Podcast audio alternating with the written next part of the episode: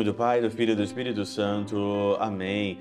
Olá, meus queridos amigos, meus queridos irmãos, nos encontramos mais uma vez aqui no nosso Teose, nessa sexta-feira, hoje dia 12 de novembro de 2021. Viva de Coriezo, Percor Maria. Hoje é de São Josafá, bispo e mártire, e nós vamos então aí pedir a intercessão dele aí também para nossa vida. Hoje, o evangelho, ele é muito interessante, é Lucas capítulo 17, versículo 26 a 37, fala sobre os fins dos tempos, né?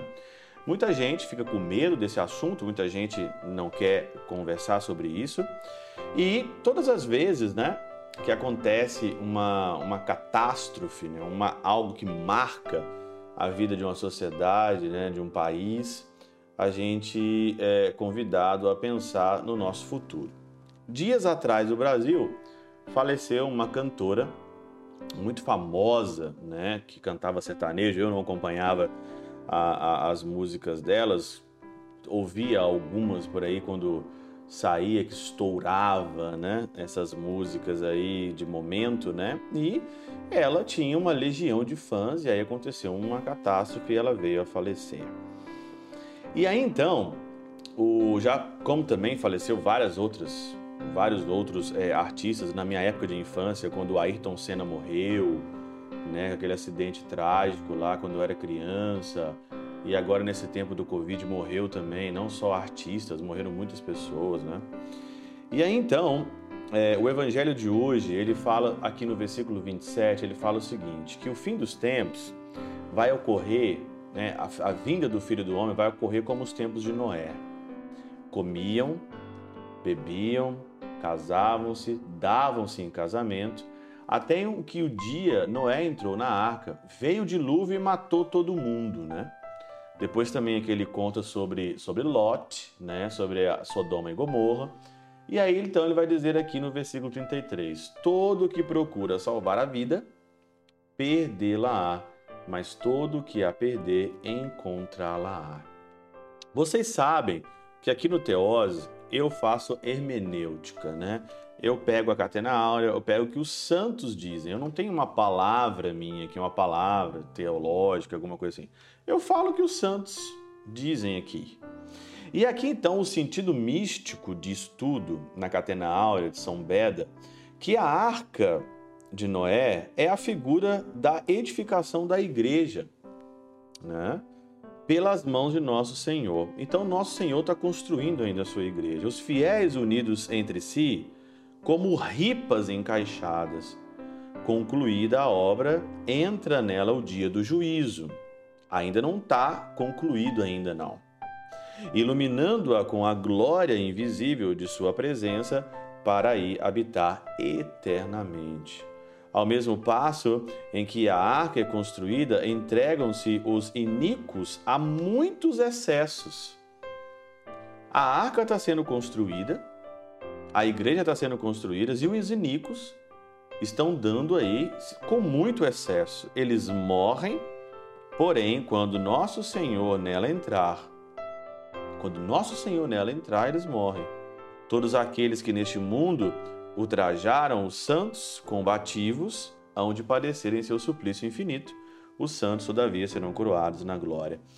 Aí eu pergunto para vocês: quem aqui nessa terra pode dizer que está dentro da igreja? Ou quem de nós aqui nessa terra podemos dizer que alguém vai para o céu, né? Quem de nós aqui pode dizer, né? Agora, o que eu fico a pensar é que quem julga aqui é nosso Senhor. E quando nosso Senhor entrar aqui na arca, quando o Senhor entrar na igreja que Ele está edificando pelas suas mãos, aí então vai ser o acerto de contas. Agora, o que fica para nós a pensar é que existe muitos excessos, existe excessos na vida de muita gente que está brincando com o nosso Senhor e você não sabe a hora que você vai morrer, você não sabe a hora que você vai encontrar com Ele, isso daí é um fato que é inegável, né? Inegável. Santo Ambrósio vai dizer ainda: Nosso Senhor dá claramente a entender que a causa do dilúvio provém de nossos pecados. Com efeito, Deus não criou o mal, senão que este foi concebido pelas nossas obras más. Ele não condena o matrimônio e os alimentos como se fossem nocivos. Ele não está falando isso quando se fala que comiam, bebiam, se davam em casamento. Não está falando que isso é nocivo. Uma vez que o primeiro garante a sucessão das gerações e o último é de necessidade natural. O casamento e a comida e a bebida é de necessidade natural e o casamento dá sucessões às gerações. Todavia, é preciso prudência em todas as coisas, porquanto onde há excesso, aí também há o mal. Aonde há excesso, aí também há o mal.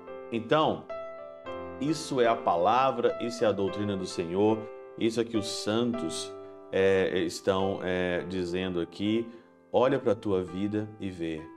Se o Senhor chegar aqui hoje, se o Senhor entrar na barca, se o Senhor entrar na sua igreja, como é que eu estou vivendo a minha vida? Eu vou morrer ou eu vou viver? Eu vou ser destronado ou vou ser coroado?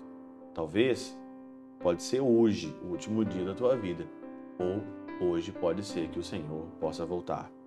Ficai atentos, ficai atentos no seu proceder, porque ninguém sabe o dia, ninguém sabe a hora.